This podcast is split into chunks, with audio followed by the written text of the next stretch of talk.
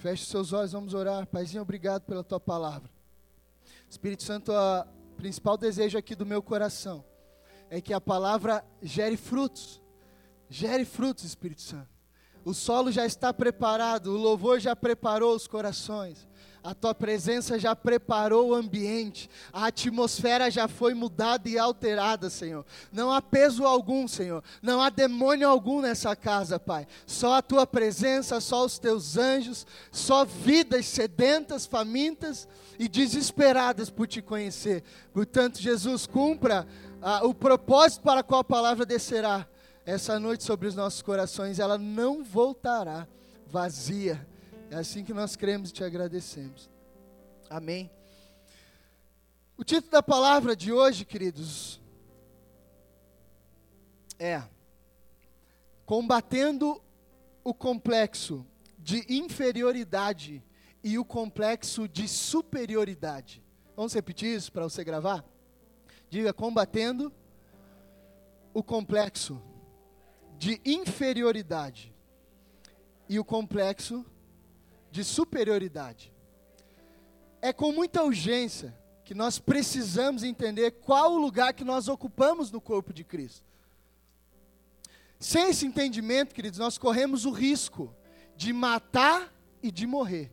Se você não sabe quem você é no corpo de Cristo, você vai acabar bagunçando tua vida e vai bagunçar às vezes a do teu irmão que está do teu lado. Você pode matar e você pode também morrer nesse processo. Essa não é vontade de Deus para as nossas vidas, para os nossos ministérios, amém, queridos? Portanto, nós nos, precisamos nos posicionar imediatamente e discernir quem somos, precisamos entender a nossa singularidade. Diga isso bem forte, ergue sua mão assim, sabe? Olhe para os céus, em sinal de gratidão e devoção, e diga: Senhor, obrigado pela minha singularidade. Diga assim, Pai Obrigado, porque eu sou único na terra. Você é único, queridos, você é singular. Existe algo que só está em você. Existe um ministério que é teu. Eu quero ler um texto contigo. Esse texto às vezes é mal interpretado em nosso meio, mas eu creio que o Espírito Santo vai nos trazer clareza. Abra 2 Timóteo. 2 Timóteo 2,20. Está lá para o final dos Evangelhos, Novo Testamento. Você vai entender a tua singularidade essa noite. Você estará em paz naquilo que Jesus te formou, te constituiu para ser. Amém? 2 Timóteo 2,20, pode pegar carona, olhar no telão.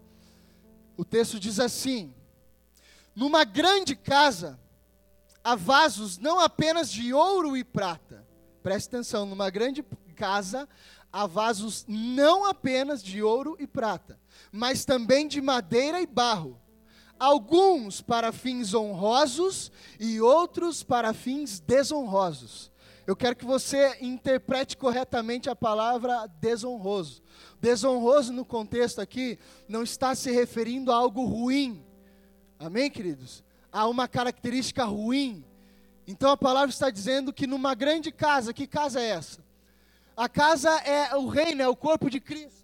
Pense que no reino, na igreja do Senhor, no seu corpo, existem vasos, e o texto está dizendo que eu e você somos esses vasos. E esses vasos, uns têm fins honrosos, eles têm é, funcionalidades diferentes, outros desonrosos, por quê? O apóstolo Paulo está se referindo à, à utilização para o qual aqueles vasos serviam. Ele está usando uma analogia da época. E na época, querido, as casas, elas utilizavam desses utensílios, então dos vasos, para servir as pessoas. Presta atenção, numa grande casa, existem vários vasos, alguns ouro, prata, outros madeira, outros barro.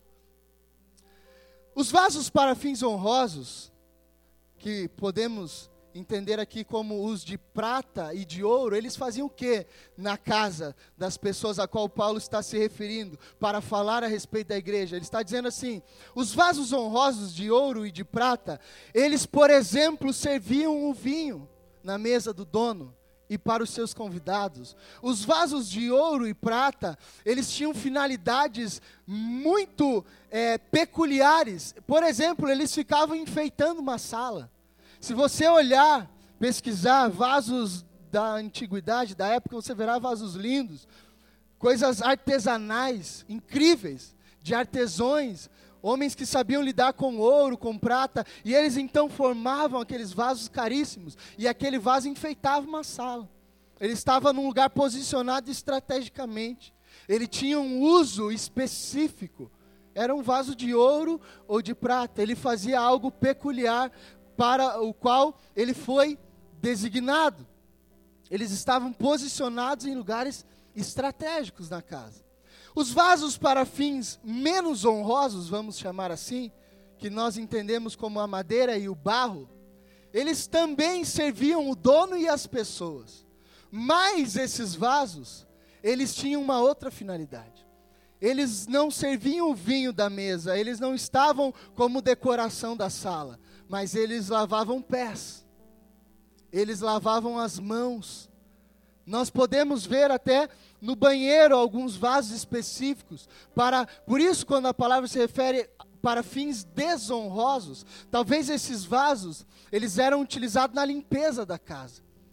Eles se sujavam. Mas eu quero que você entenda algo precioso. A principal coisa que nós precisamos entender é que todos os vasos estavam dentro da mesma casa e pertenciam ao mesmo dono. A casa estavam com todos os vasos reunidos. O dono era o mesmo dono de todos os vasos. Estão entendendo até aqui, amados? Não importava a matéria-prima que o vaso era feito, sabe o que, que importava? Se ele estava servindo para o que foi criado a fazer se ele estava sendo utilizado da maneira correta. Não importava se ele era de ouro ou de prata. Importava se ele estava tendo a utilidade para a qual ele foi criado. Se ele estava se dispondo a ser e fazer aquilo que o dono queria que ele fizesse. Não importava se o vaso era madeira ou barro. Importava se ele estava sendo útil para aquela ocasião, para a casa, para o momento. Eu quero que você entenda, e eu vou ler um texto aqui. Por que, que eu estou falando disso? Porque esse, essa palavra, amados, ela tem como finalidade combater fortemente em nossos corações um negócio chamado comparação também. E fazer a gente entender a nossa singularidade. Cara, não importa se eu sou um vaso de ouro, se eu tenho algumas é, utilidades diferentes do vaso de barro ou de madeira, importa que nós estamos dentro da mesma casa e eu sou tão importante quanto o vaso de barro. O de barro é tão importante quanto o de ouro, vocês estão entendendo? E se você se identifica hoje, ao longo da palavra, como um vaso para fins menos honrosos, isso não quer dizer que você é inferior, isso quer dizer que você está sendo utilizado pelo dono da casa para fazer algo diferente, para ser quem você é, e você não pode se questionar, nem questionar aquele que te criou. Você não pode dizer, Senhor, eu não concordo em ser um vaso de barro, eu quero ser um vaso de ouro. Ou Deus, eu acho injusto o meu irmão ser de prata e eu ser de madeira. Eu quero ser usado na função do de ouro, mas se você não é o de ouro, você não terá capacidade de armazenar o que o ouro armazena. Está entendendo? Se você é o vaso de barro, você não terá capacidade de funcionar como de prata. Você vai sofrer com isso. Você pode até estar nessa posição, que não é sua, e você se deparará com uma triste realidade. Cara, eu não estou suportando isso, eu não estou suportando o peso disso, eu não estou suportando o ministério tal, o ministério Y ou X, porque na verdade talvez aquele não era o seu ministério, na verdade talvez aquela não era a sua vocação. Você sempre foi um vaso de barro para um fim, para servir o dono e os seus convidados. Mas se você quiser se comparar com o de ouro, com o de prata, vai dar problema. E outra, nós temos também vasos de ouro e de prata querendo ser de barro e querendo ser de madeira. Eles podiam estar servindo coisas melhores, mas eles estão limpando algo sujo, estão fazendo um serviço menor, Não que, não importa o serviço, vocês estão entendendo, amados? Não importa o serviço para qual os vasos estão destinados a fazer, importa se eles estão fazendo, importa se eles estão cumprindo o propósito. E eu te disse, não questione. E eu leio para você, Romanos 9, 20 e 21, não precisa abrir, tá? Se quiser, só anote para você ler depois, ou aqui no telão. Diz assim: Mas quem é você para questionar a Deus? Acaso aquilo que é formado pode dizer ao que o formou: Por que me fizeste assim?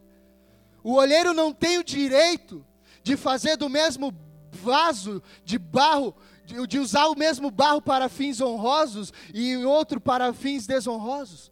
A palavra está dizendo assim, filhinho, não se questiona, não questione a Deus, por que o Senhor me fez assim? O olheiro tem o direito, o olheiro é Deus. A palavra se refere a nós como os vasos que fomos criados em Suas mãos, e Ele faz o que quiser, querido. Quem é você, ó homem, para questionar a Deus e dizer por que me fizeste assim? Ele tem o direito de fazer o que ele quiser. Deus é o dono da vida. Ele dá, ele tira. Ele, ele faz o que quiser com a gente. Tudo bem, amados? Isso é ter a Cristo como Senhor. Ele é dono, ele manda. Manda e desmanda. Se quiser, ele faz. Se quiser, também não faz. E ele diz: o olheiro tem direito de usar do mesmo barro, uns para vasos de honra e outros para de desonra, não importa. Seja quem Deus te criou para ser e ponto final. Esteja fixado no teu lugar, posicionado e não se compare. Seja único, você é único, você é singular. A questão aqui é: eu preciso estar em paz com a identidade que Cristo me deu. Você precisa estar em paz. Puxa, eu estou feliz com quem eu sou em Cristo Jesus. Eu estou feliz com aquilo que Jesus está fazendo. Eu não quero ser o irmão tal, o irmão Y. Eu, eu quero ser quem Deus quer que eu seja. Então, se Deus me quer tendo uma utilidade, uma funcionalidade tal, a princípio aparentemente pequena, se é isso que Deus quer que eu faça, glória a Deus, não questionarei o olheiro, farei e serei responsável, prudente com aquilo que eu nasci para ser. Se Deus me quer fazendo uma função simples, farei.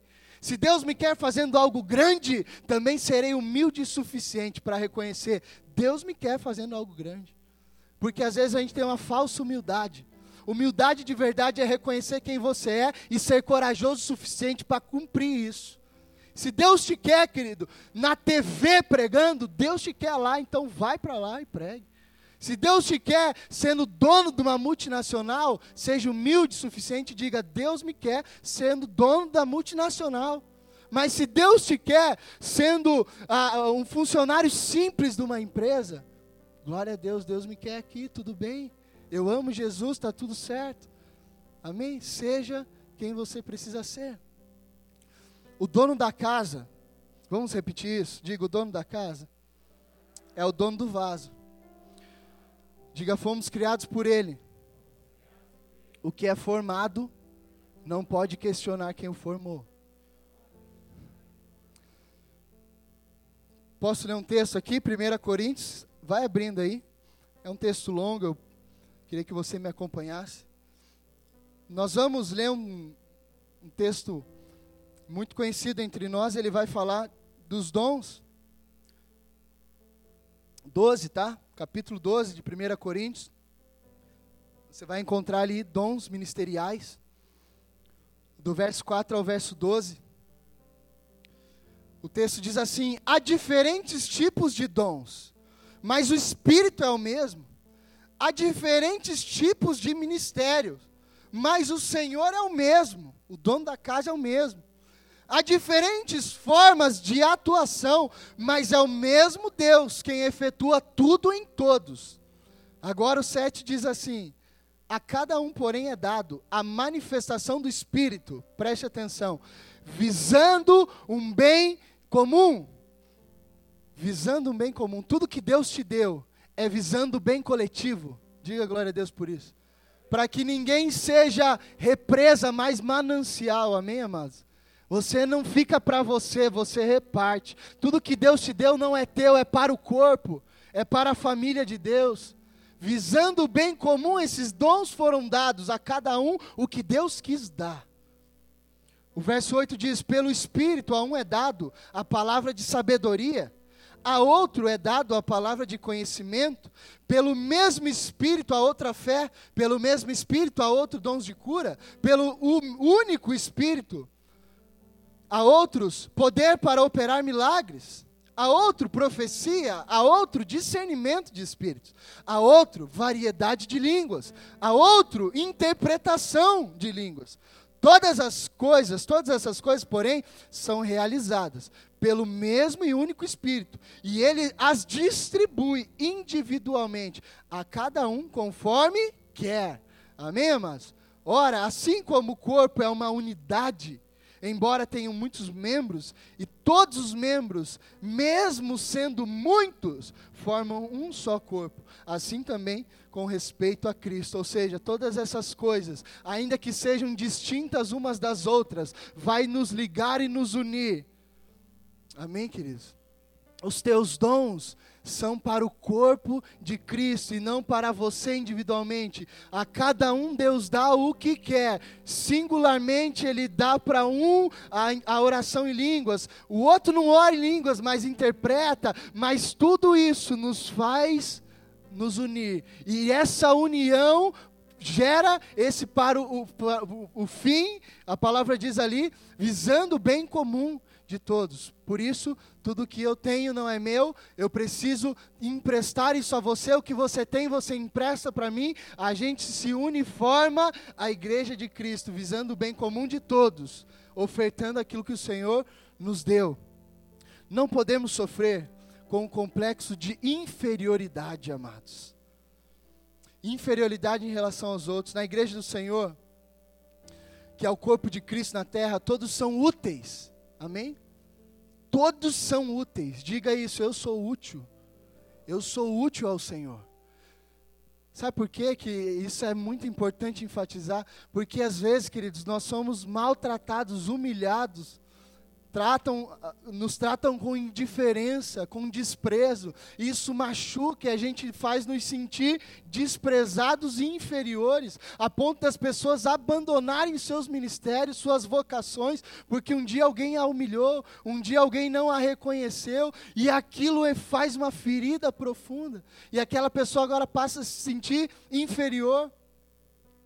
Somos úteis e somos colocados no corpo pelo próprio Senhor para desempenhar uma função única e exclusiva. Queridos, na igreja do Senhor não pode haver espaço para pensamentos do tipo: eu não sirvo para nada, ou eu não tenho valor algum, ou eu não sirvo para aqui ou para lá. Isso não pode jamais passar no seu coração, na sua mente. Você não é inferior a ninguém. Você tem o que tem que ter. Deus te criou com um propósito específico. Sendo um vaso de honra ou um vaso com menos honra, não interessa. Você é importante, único e singular.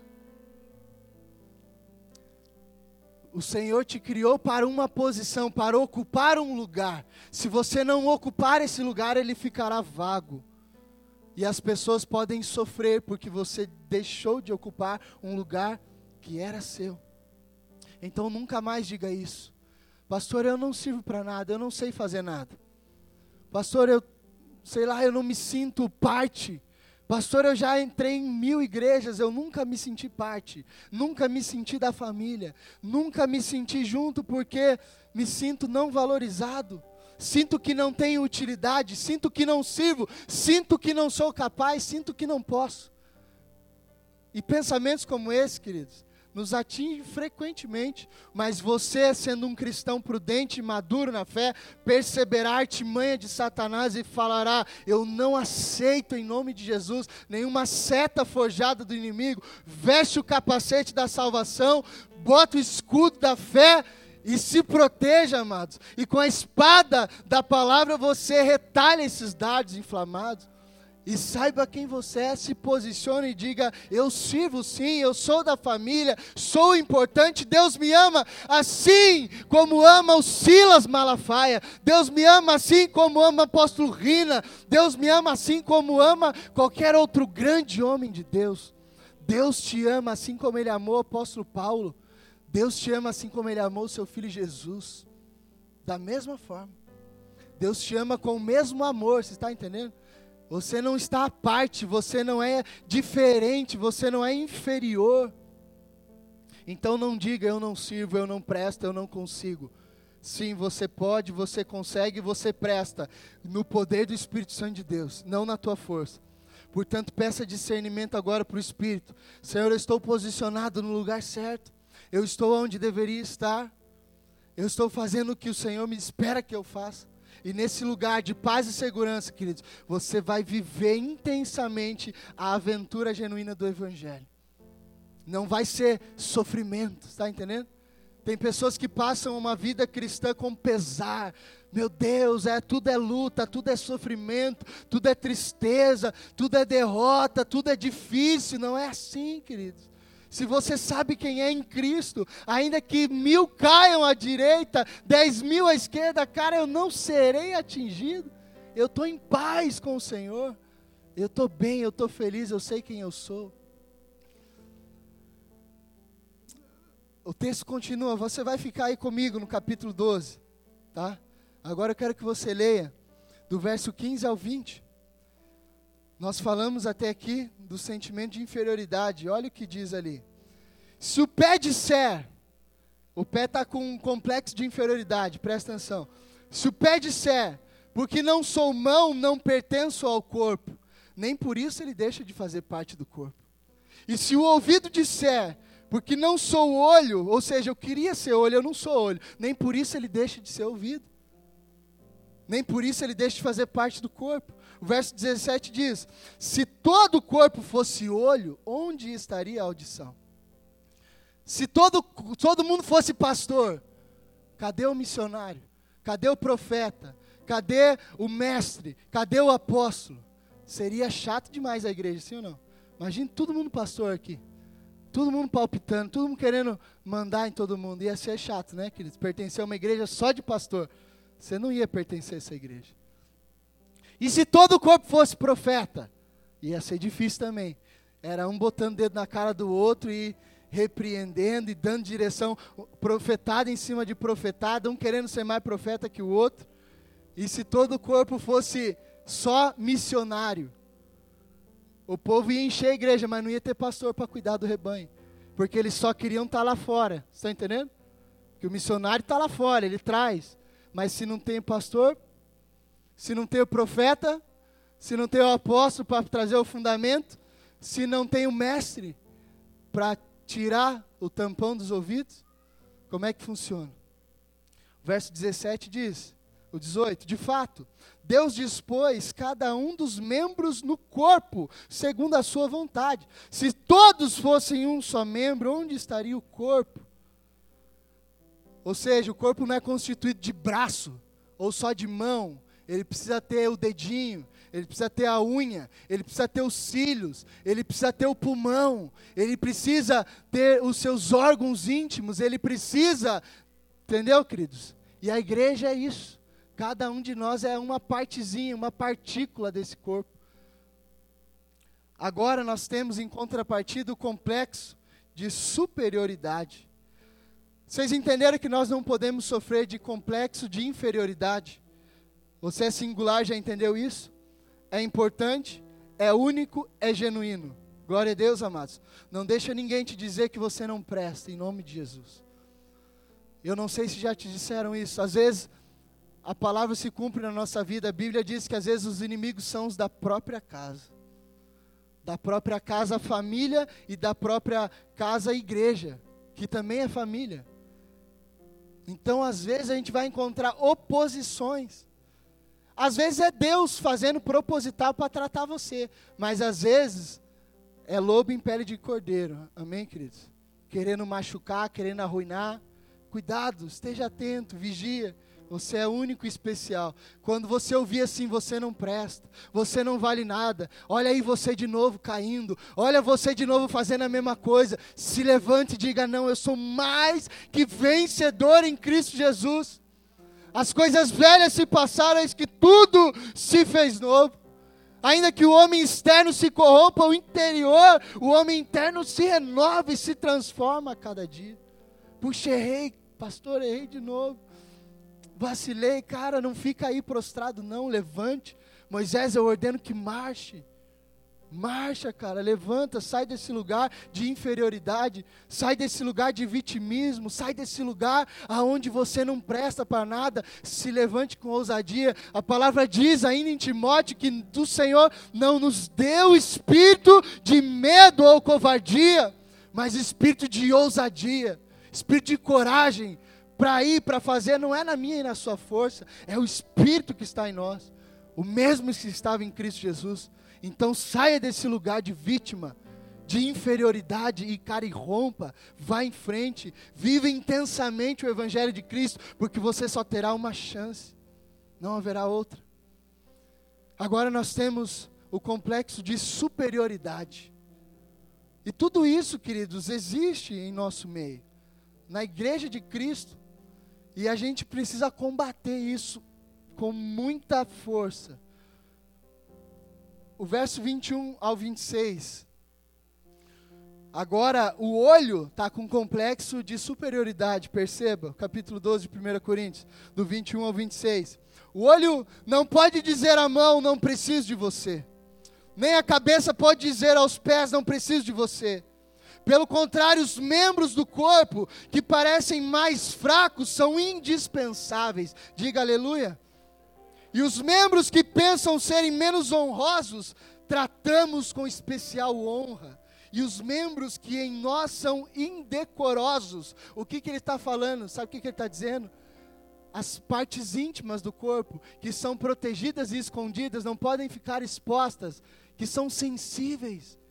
Esses nós tratamos com especial decoro, aqueles que parecem frágeis, aqueles que parecem fracos, os que parecem a minha vida, por favor, honre o seu irmão do seu lado. Pastor, como eu faço para honrá-lo? Honre o seu irmão, querido. Pastor, como eu faço para honrá-lo? Eu quero te presentear, não dá, dá para o teu irmão. Não precisa dar nada para mim, não. Ame o teu irmão, querido. Sabe por que não tem nada mais triste numa casa do que, por exemplo, eu, sendo pai, ver a Sara maltratar o Josué? Ou o Josué maltratar a Sara? Meu Deus, eu como pai, eu quero ver os dois em harmonia. Eu quero ver os dois em união, eu quero ver um amando o outro. Então não precisa não da, da, da honra para quem está fazendo alguma coisa que você acha que é especial. Não, o pastor tem que ser honrado. Amém, queridos? É princípio de Deus, honra é bênção. Bênção para a tua vida, bênção para a minha. Mas não seja hipócrita antes de honrar a mim. Honre o seu irmão também, em nome de Jesus. Honre o mais fraco, abrace o necessitado. Pegue o que não tem força, leve-o no colo, resgate-o, dê a mão para ele. O verso 25 diz o 24 para a gente continuar. Enquanto os que em nós são decorosos não precisam ser tratados de maneira especial. Mas Deus estruturou o corpo dando maior honra aos membros que dela tinham falta, a fim de que não haja o quê? Divisão no corpo. A fim de que não haja divisão no corpo, mas sim que todos os membros tenham igual cuidado uns pelos outros. Aplauda Jesus por isso.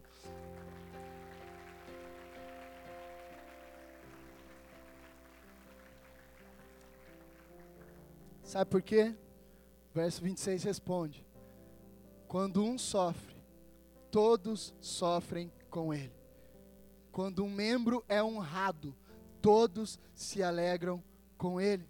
Todo o corpo, queridos, para funcionar de forma saudável, precisa ter harmonia.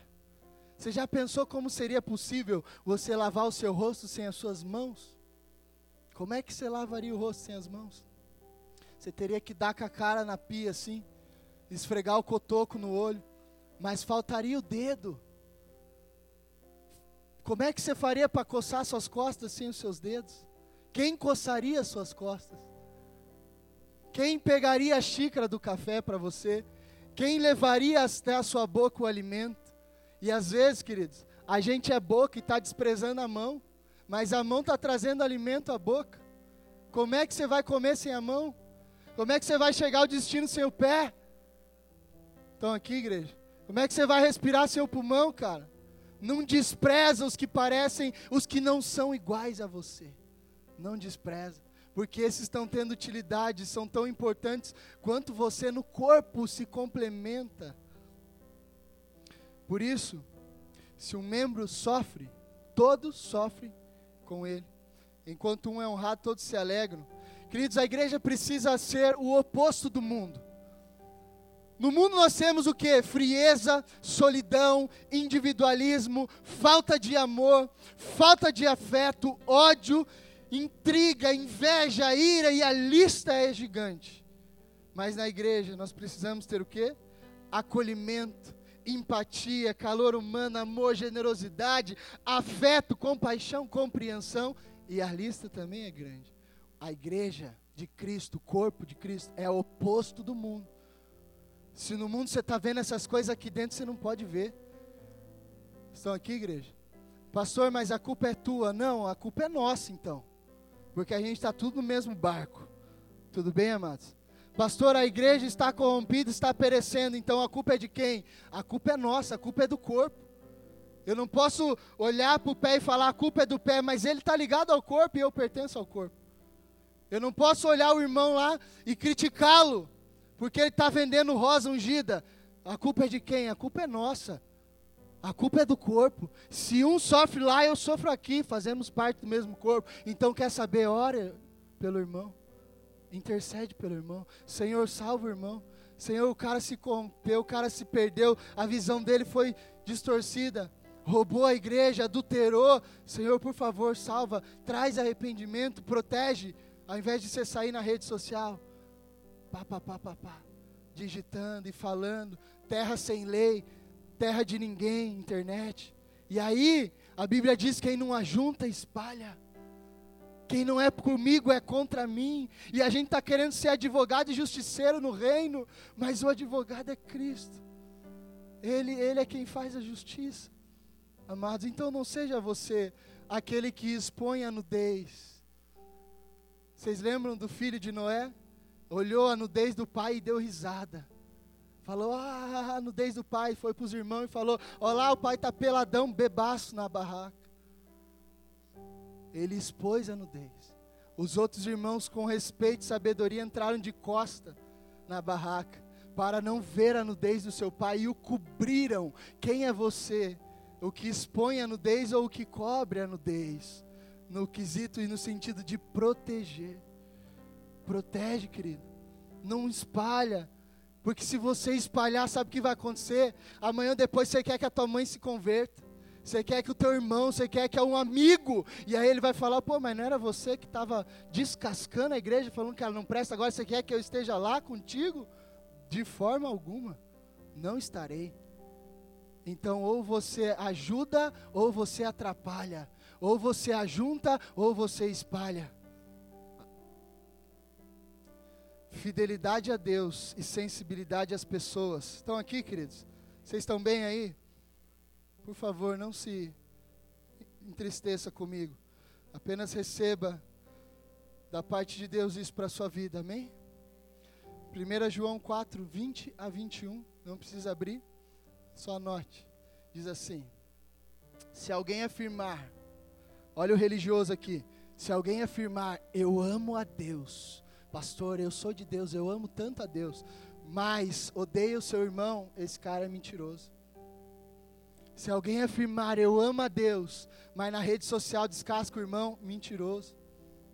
E a gente está vendo aí, eu vejo aí Instagram, um pastor fala uma coisa, 30 vem e você é nada a ver isso aí, cara, você está viajando. E aí o mundo está olhando e dando risada da nossa cara e falando aí, ó, os caras acham que são de Deus, acham que são unidos. Em vez de se proteger, estão expondo a nudez, estão se mordendo. Eu vou ler o texto, você vai entender. Se alguém afirma eu amo a Deus, mas odeio o seu irmão, é mentiroso. Pois quem não ama o seu irmão, a quem vê, não pode amar a Deus que não vê. É mentira. Eu amo a Deus, mas você nem está vendo a Deus. E aí você está odiando seu irmão que vê, cara. Como é que você vai amar a Deus que você nem vê? É mentira, é hipocrisia. Ele nos deu esse mandamento. Ele nos deu esse mandamento. E a gente sabe que esse resume todos. Quer cumprir a lei, queridos, e os profetas? Esse aqui, ó, que você tem que cumprir, amém? Jesus falou: Ei, eu dei mandamentos. Vocês bagunçaram, então deixa eu resumir para facilitar para vocês. Toda a lei e os profetas se resume a isso. Quem ama a Deus, ame também seu irmão. Gálatas 5, 14 15.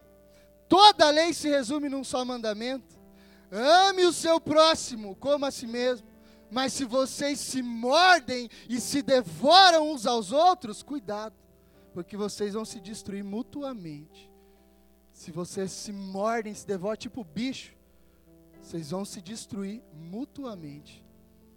A igreja não é um clube onde nós pagamos uma mensalidade e usufruímos dos seus benefícios.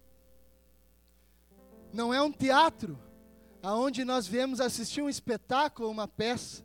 A igreja é a família de Deus na terra chamada para transformar, brilhar e trazer sabor ao mundo, amados. Atos 2. É isso que eu quero viver como igreja, queridos. Atos 2, do 44 ao 47. Todos os que criam mantinham-se unidos e tinham tudo em comum, vendendo suas propriedades e bem. Esses caras eram radicais demais. Às vezes a gente não vai suportar esse tipo de evangelho, mas se a gente conseguir suportar isso, queridos, a gente vai, vai, destruir o inferno. O inferno já está destruído, na verdade. A gente vai incomodar, queridos. A gente vai incomodar. O inferno já, deu, já perdeu, amém, queridos? Satanás e seus demônios já está tudo perdido, tudo condenado. Jesus já venceu, eu e você já vencemos, está tudo certo. Mas esse evangelho aqui é casca grossa, queridos. Isso aqui é para a gente punk mesmo, hard rock. Você tem que ser sangue no olho para viver isso aqui. Pastor, como é que é então? Eu, eu vou lá na fogueira santa e dou tudo? É assim que funciona? Se Deus te mandar, faz. Amém, queridos? Se Deus não mandar, não faz. Eles tinham um contexto aqui. Eles estavam achando que Jesus estava prestes a voltar. Por isso, eles vendiam tudo. Eles estavam assim, cara, Jesus já está voltando, eu não preciso dessa casa, eu não preciso desse cavalo aqui, bom, eu não preciso. Vão, vendiam tudo. Mas é óbvio que havia um movimento do espírito ali de generosidade. E todos os bens que eles, eles davam para os apóstolos e falavam, cara, eu quero repartir o que eu tenho. Faz o que você quiser aí, apóstolo. Eles confiavam nos homens de Deus. Será que hoje nós confiamos nos homens de Deus? Eles jogavam no pé deles assim, ó, e falavam: pode administrar. E aí o texto diz: todos os dias, a palavra diz, distribuíam cada um conforme a sua necessidade. Todos os dias, continuavam, todos os dias, continuavam, continuidade, a reunir-se no pátio do templo, partiam o pão Olha só, queridos, culto todo dia. E é para ajudar nas casas, e a gente reclama às vezes. Pastor, é muito culto, é muita programação. Eu já reclamei. Já fiz biquinho com o meu pastor quando ele me pedia para ir numa reunião que eu não queria ir. E os caras aqui, ó, todo dia, templo, comunhão, unidade, partir de pão nas casas. E juntos participavam das refeições com alegria. Não era enfadonho, não era pesado. Ah, eu de novo aqui nessa igreja. Ah, essa escala, esse irmão não suporto. Vê o irmão lá, passa por aqui. Alegria, sinceridade de coração, juntos à mesa, repartindo, comendo, feliz. Cara, que bom te ver de novo. Glória a Deus, estamos juntos. Louvando a Deus e tendo a simpatia. Olha isso, de todo o povo. Todo o povo não da igreja, do povo. Sabe o que acontecia aqui? A cidade olhava para a igreja e falava: Eu quero estar tá lá dentro. Eu quero estar lá. O que, que acontece com esses caras? Eles são felizes. Olha a unidade, olha a alegria. A cidade, o ímpio, o ateu olhava para os caras e falava: Meu Deus, a simpatia de todo o povo. E o Senhor lhes acrescentava. O Senhor, todos os dias, quem deveria ser salvo, quem ia sendo salvo. Tinha salvação todo dia na igreja. Todo dia salvação, todo dia salvação. Todo dia vida para Jesus, todo dia alguém sendo salvo.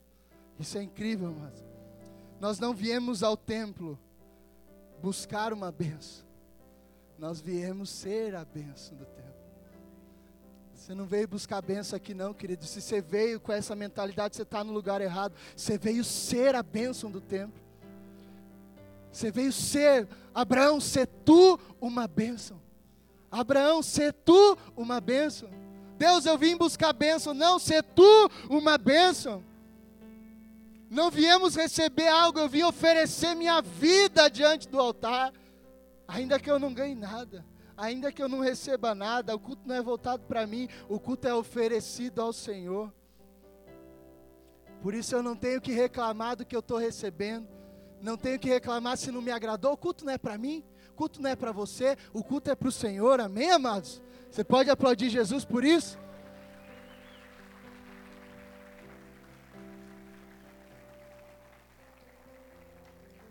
Jesus disse assim: está escrito, a casa do meu pai será conhecida como casa de oração. Jesus disse, Lucas 19:46, a casa do meu pai será conhecida como casa de oração e não como casa só de, não como um restaurante, casa de oração. Eu venho entregar antes de receber. Eu venho oferecer antes de exigir eu venho me doar como sacrifício vivo diante do altar. No culto público ao Senhor, queridos, nós olhamos para cima, culto público, nós olhamos para fora e nós olhamos para dentro e para dentro também. Então você vem cultuar o Senhor para olhar para Ele, para se compadecer de quem ainda não está aqui e para olhar para si e dizer: Cara, tem um tronco desse tamanho no meu olho, não é o cisco do irmão que vai me incomodar. Não podemos viver com uma santidade umbilical, individualista e verticalizada. Eu só quero o Senhor, mas eu odeio os meus irmãos. Não está batendo. Isso aí não é cruz. Eu amo a Cristo, mas porque eu amo a Cristo, esse é o caminho correto, tá, querido? Você só vai conseguir amar aqui, ó, se antes você amar aqui. E se antes você amar aqui, ame o teu próximo como? Então, se eu não me amo, como é que eu vou dar amor? Se eu não me aceito, se eu não gosto de quem eu sou, se eu não estou feliz com o que Jesus me fez, como é que eu vou dar amor para o meu próximo? Vai ser impossível.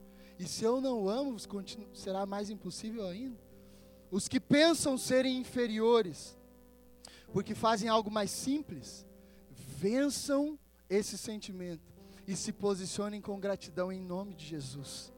2 Timóteo 2, 19, 21, repito: Entretanto, o firme fundamento de Deus permanece inabalável e selado com esta inscrição: O Senhor conhece quem lhe pertence e afaste-se da iniquidade todo aquele que confessa o nome do Senhor numa casa grande, há muitos vasos, não apenas de ouro, de prata, mas também de madeira e de barro, alguns para fins honrosos, outros para fins desonrosos. Se alguém se purificar dessas coisas, será vaso para honra, santificado e útil para o Senhor e preparado para toda boa obra.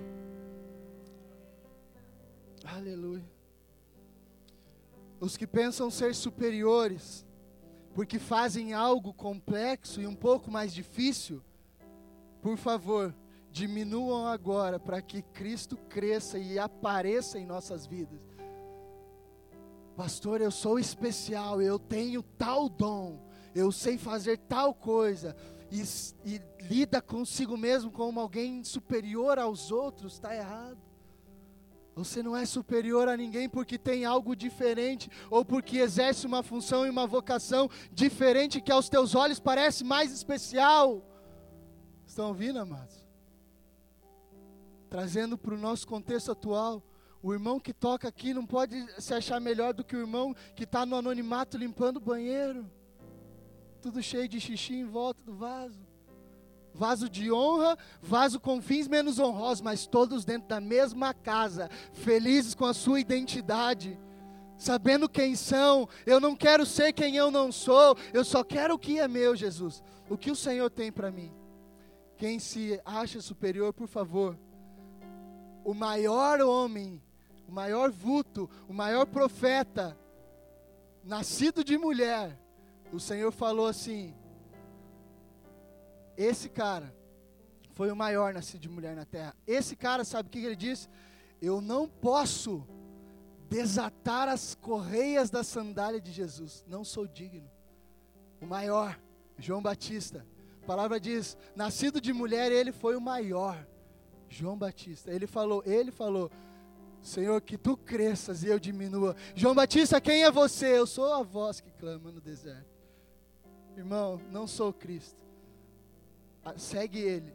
Eu sou só a voz que clama mas você é grande, João Batista, você, você é o Messias. Não, eu não sou digno de desatar. O apóstolo Paulo disse: Eu, apóstolo Paulo, o pior dos pecadores, cara, e a gente arrotando santidade, e a gente achando que é especial. E o apóstolo Paulo, o cara que mais escreveu na Bíblia, está dizendo: Eu, apóstolo Paulo, o pior dos pecadores. Esses caras entenderam algo, amados.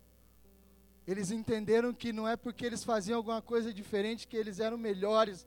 Pelo contrário, quanto maior o Senhor te eleva, mais humilde, contrito e quebrantado você precisa ser. Eu estou pregando, sou um avivalista. Mais com a cara no pó, cara, você tem que estar. Não é você, você depende de Cristo. Se não fosse Ele na tua vida, Satanás já tinha arrancado a nossa cabeça fora. Se não fosse o Espírito em nós, se não fosse a graça sobre as nossas vidas, a gente já estava na cova há muito tempo. Sim ou não? Pelo contrário, os membros do corpo que parecem mais fracos são indispensáveis dispensáveis. E os membros que pensamos serem menos honrosos, tratamos com especial honra. E os membros que em nós são indecorosos, tratamos com decoro especial. Você tem que dar um beijão no rosto do mendigo, assim, sujo, fedido. Vem aqui, cara, eu te amo. Estão entendendo, amados? O Paulo diz ao Timóteo: Timóteo, se você fazer acepção aí, cara, de pessoa na igreja, meu irmão, você vai perder teu ministério, você está lascado. Não é porque o cara tem dinheiro que você bota ele aqui, ó, no lugar especial. Não é porque o cara tem grana que você trata ele, ó, ah, vem aqui, irmão, nossa, como eu te amo. Vamos jantar hoje. Não é porque o cara tem grana que você leva para tua casa. Você está fazendo acepção de pessoas. Você só quer andar com os bonitinhos especial e o sujinho que está ali mal cheiroso, que não tem nada para te oferecer. Esse é excluído, isso é igreja, isso é corpo. Isso para mim não é nada, não é igreja, mas. Então assim, ó, sabe o que nós combatemos aqui? A tal da panela, panelinha. Então assim, irmão, você é da casa, você está bem habituado com os irmãos aí Puxa, eu tenho muito amigo, mas viu alguém que, cara, o cara está deslocado, por favor, abrace esse irmão. Abrace ele e diga: Puxa, querido, eu estou vendo você aqui algum, algum tempo, prazer. Posso servir em alguma coisa? Está à vontade? Posso tirar alguma dúvida? Vamos fazer alguma coisa amanhã? O que, que você faz da vida? E aí, querido, você vai tratando as pessoas de igual para igual. Não é porque o, o Bill entrou aqui que eu vou estender tapete vermelho para ele, não. Eu vou estender tapete vermelho para a prostituta que se converteu. Estão entendendo, amados? Eu vou estender tapete vermelho para o travesti que acabou de entrar na igreja. É esse que eu vou lavar o pé dele. Vou falar, cara, seja bem-vindo, cara. Quer ir na minha casa? Vamos jantar. É esse, igreja. É isso. Amém, queridos? Não faça acepção porque o Senhor não faz. Então, por favor, trate as pessoas igualmente. Os membros que pensam serem mais honrosos precisam ser mais humildes, a fim de que não haja divisão, mas sim que todos os membros tenham igual cuidado. Por isso, o favoritismo nessa casa também sempre será abolido e abominado. Não tem favoritismo, não tem favorito, não tem especial, não tem queridinho. Todos são importantes e amados. Todos. Do pior ao maior. Ainda que você esteja aí conhece a lista inteira do pecado do, do irmão. Você tem que amar ele igual você me ama. Amém, queridos? Pastor, aquele irmão é um é um tranqueiro. Por favor, ame ele igual você me ama. Se coloque de pé, vamos orar.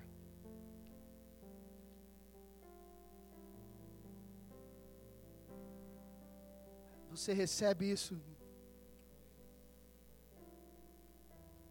Feche seus olhos. Espírito Santo, obrigado pela tua doce palavra. Obrigado, Pai, porque ela tem a medida certa, Pai. Sabemos que a tua palavra ela é real, Pai, ela é exortativa. Muitas vezes não ouviremos o que queremos e sim o que precisamos, Jesus. Papai, por favor, guarde o nosso coração. Não deixa jamais a gente cair no engano de querer agradar as pessoas, mas sim sempre pregar a tua palavra, o teu evangelho. Ainda que seja difícil de ser dito e de ouvido. Eu sei que a tua igreja está crescendo em maturidade, Jesus e todos estão entendendo que são especiais, ainda que não tenham os dons que gostariam, mas a tua palavra nos orienta, pede os melhores dons. Então, Pai, o Senhor nos dá liberdade, ainda que um irmão tenha um dom que eu gostaria, o Senhor me, me deixa, me autoriza a pedir o dom. Eu só não posso querer ter a vida do irmão, eu tenho que ser quem eu sou. Papai, então, por favor, nos corrige, nos ensina, nos ministra, Espírito Santo, em nome de Jesus. Senhor, nós não queremos ser mais uma igreja na cidade, Pai. Não queremos ser mais um lugar agradável, confortável, que toca uma boa música, Jesus. Por favor, nos tira desse engano. Sabemos que teremos opositores, Jesus. Sabemos que, que as pessoas vão se enfurecer com a nossa pregação. Mas, Pai, a igreja de Atos crescia. A igreja de Atos, Pai, tinha simpatia de um público, do povo. Nem todos os odiavam, Senhor. Nem todos combatiam, mas todos os dias os irmãos tinham conversão. Portanto, eu peço a essa casa, e eu vejo isso, Pai. Mas eu te peço, Pai, que possamos ver conversões todas as semanas nesse lugar conversões genuínas e legítimas, frutos que permaneçam. Nós combatemos o emocionalismo, a santidade umbilical e vertical. Que possamos nos compadecer do órfão, da viúva e do estrangeiro, Jesus, do necessitado Oh, Jesus, essa é a igreja que eu pertenço. Eu pertenço a essa igreja, Jesus. Eu represento essa igreja, Jesus. A igreja que não tem nada como propriamente seu, mas que antes reparte e trata todos com igual decoro e zelo e honra. A tua palavra também diz, Senhor, Dai honra a quem tem honra. Nós não seremos negligentes quanto a isso. Daremos honra a quem tem honra, mas trataremos os menores também com honras, Jesus. Com amor. Espírito Santo, salva-nos, salva-nos do orgulho, salva-nos da soberba, salva-nos da ignorância, Salva-nos da arrogância, da prepotência, Jesus. Que o Senhor nos encontre humildes em tua presença. Não importa o quanto venhamos crescer, que eu sempre reduza para que o Senhor apareça.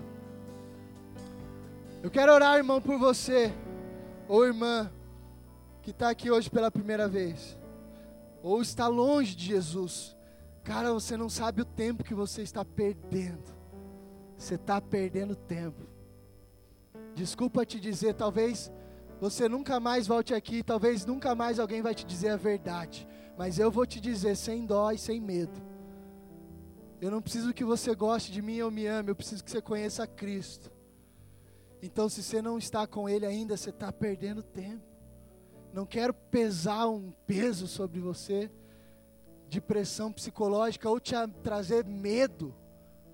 Você não precisa ir para o céu porque você tem medo do inferno, não, querido.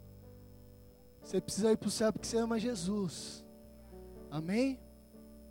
Pastor, eu estou sem Jesus, o que, que eu faço? Amado, em nome de Jesus, com todo o amor que eu tenho pela tua vida, por favor, se arrependa.